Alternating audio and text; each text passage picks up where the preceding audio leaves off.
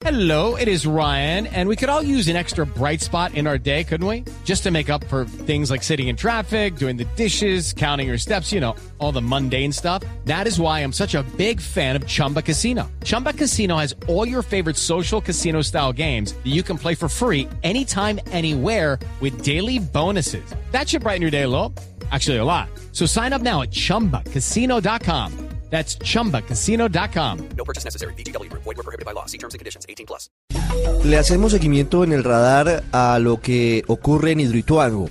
Esta semana que termina se han conocido nuevos detalles de lo que está sucediendo allí. Acompañamos a los antioqueños, pero hay varios elementos que hoy siguen generando mucha preocupación sobre el riesgo que existe en esta que es eh, la obra de infraestructura más grande en la historia de Colombia. Ha estado paso a paso acompañando las tareas ambientales, las tareas además de atención a los damnificados, el ministro de Ambiente Luis Gilberto Murillo.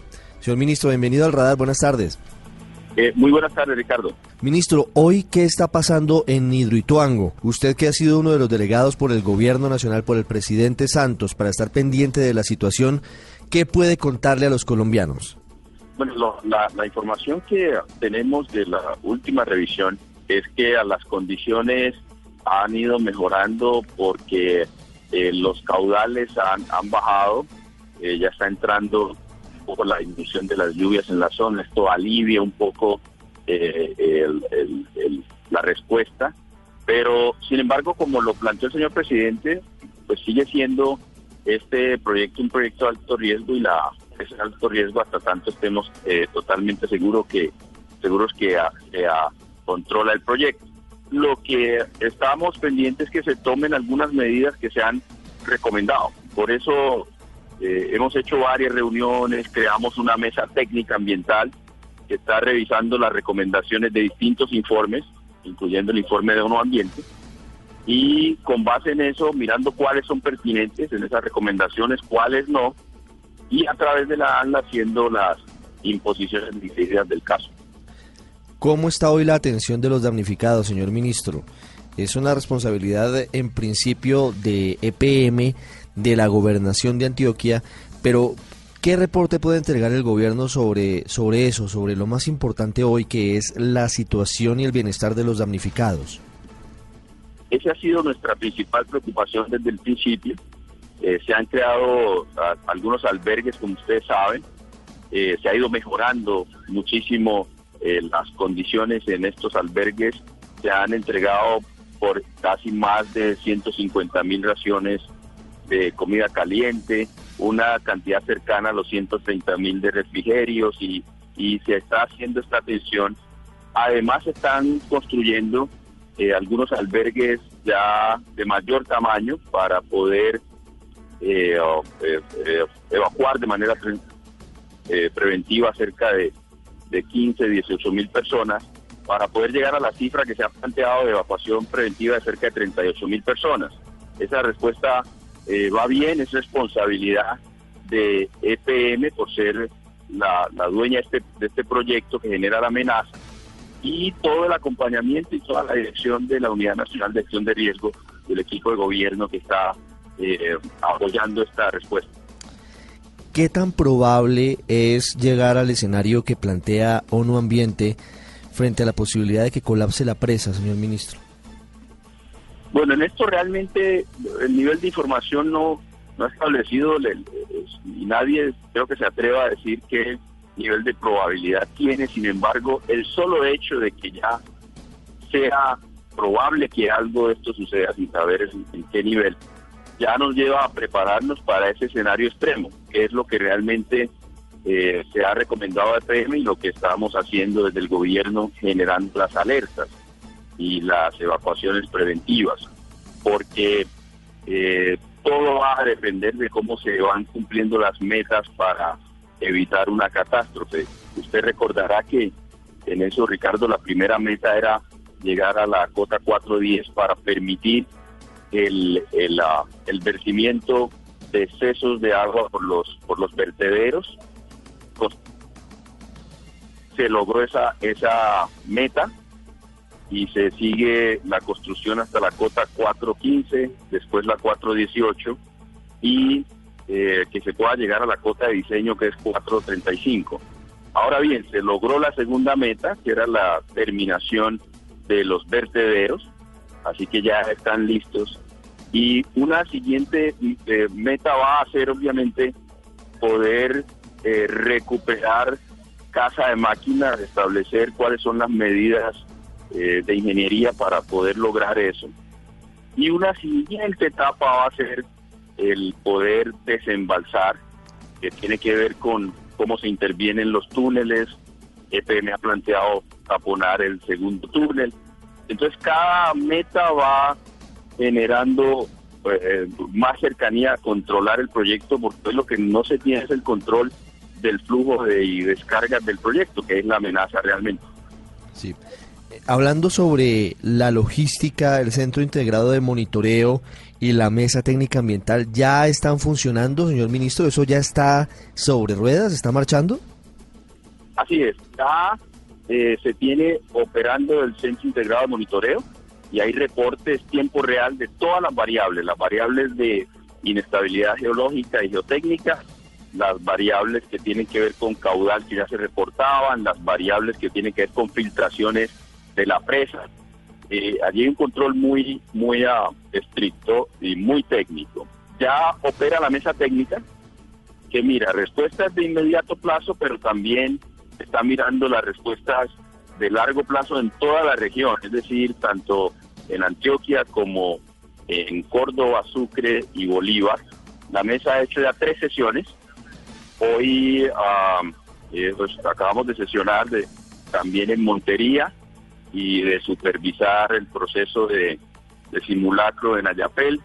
Entonces ah, ya todos estos mecanismos están en operación. Ministro, ¿es posible, aunque este es un tema más técnico, que se salve el proyecto de Hidroituango? Teniendo en cuenta que hoy la prioridad es la atención a, miles de personas que viven en la cuenca del Bajo Cauca.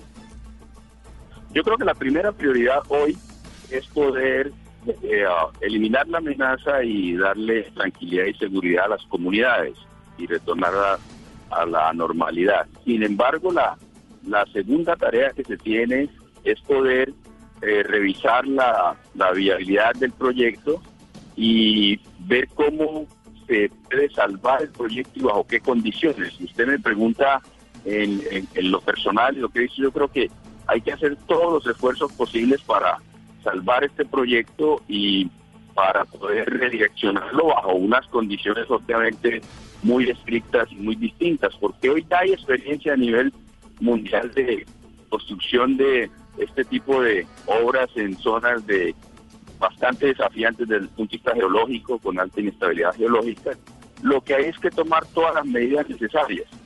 Y es allí donde tenemos también asesoría externa para que se hagan los estudios adicionales y se pueda plantear realmente bajo qué condiciones un proyecto de esta naturaleza puede continuar. Sin embargo, si los estudios dirán también si realmente el proyecto eh, se vuelve inviable y, en ese escenario tocaría un desmonte controlado de la presa.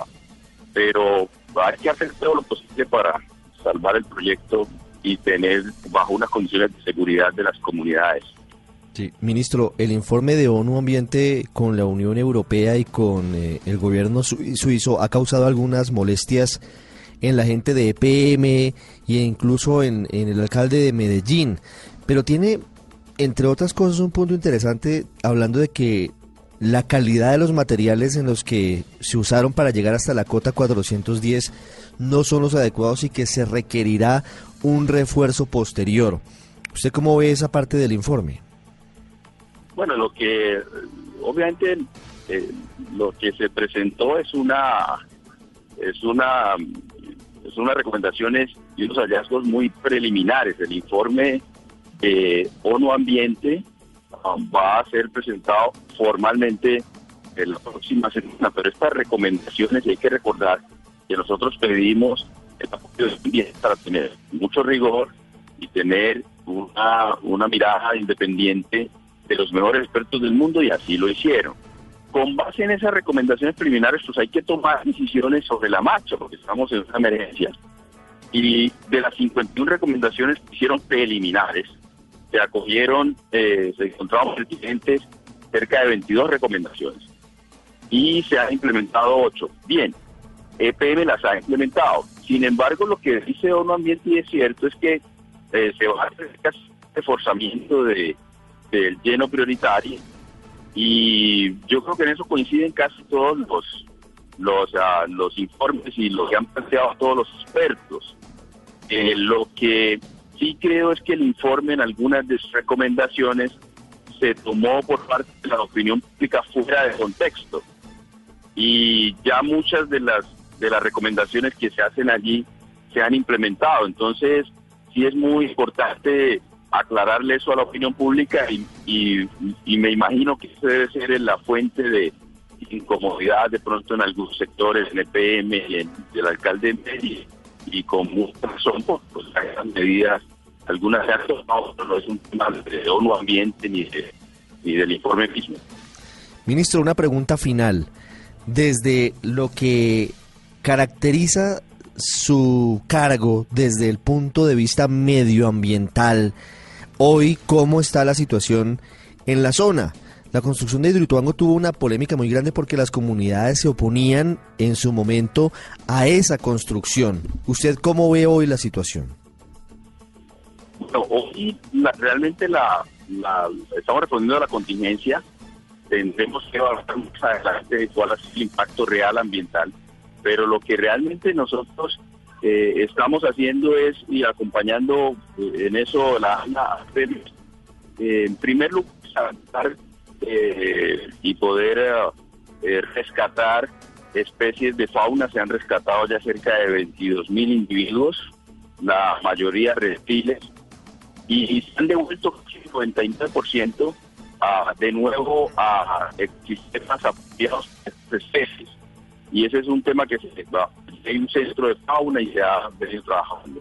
Y lo otro es el material vegetal orgánico que fluye, que, se han visto inclusive que en la represa. Allí tiene, tiene un nivel de recolección de, de 1.250 metros cúbicos por día, lo que está haciendo EPM, y ya se han recolectado cerca de 25.000 metros cúbicos. Entonces eh, eh, se está poniendo mucha atención al control en la contingencia de estas variables y ya después hará la evaluación de, de, la, de qué daños se, se presentaron durante la contingencia. Señor Ministro de Ambiente Luis Gilberto Murillo, muchas gracias por eh, contarle a los oyentes de Blue Radio en qué está hoy la situación en Hidroituango. Muy amable. Muchas gracias, Carlos. Feliz día.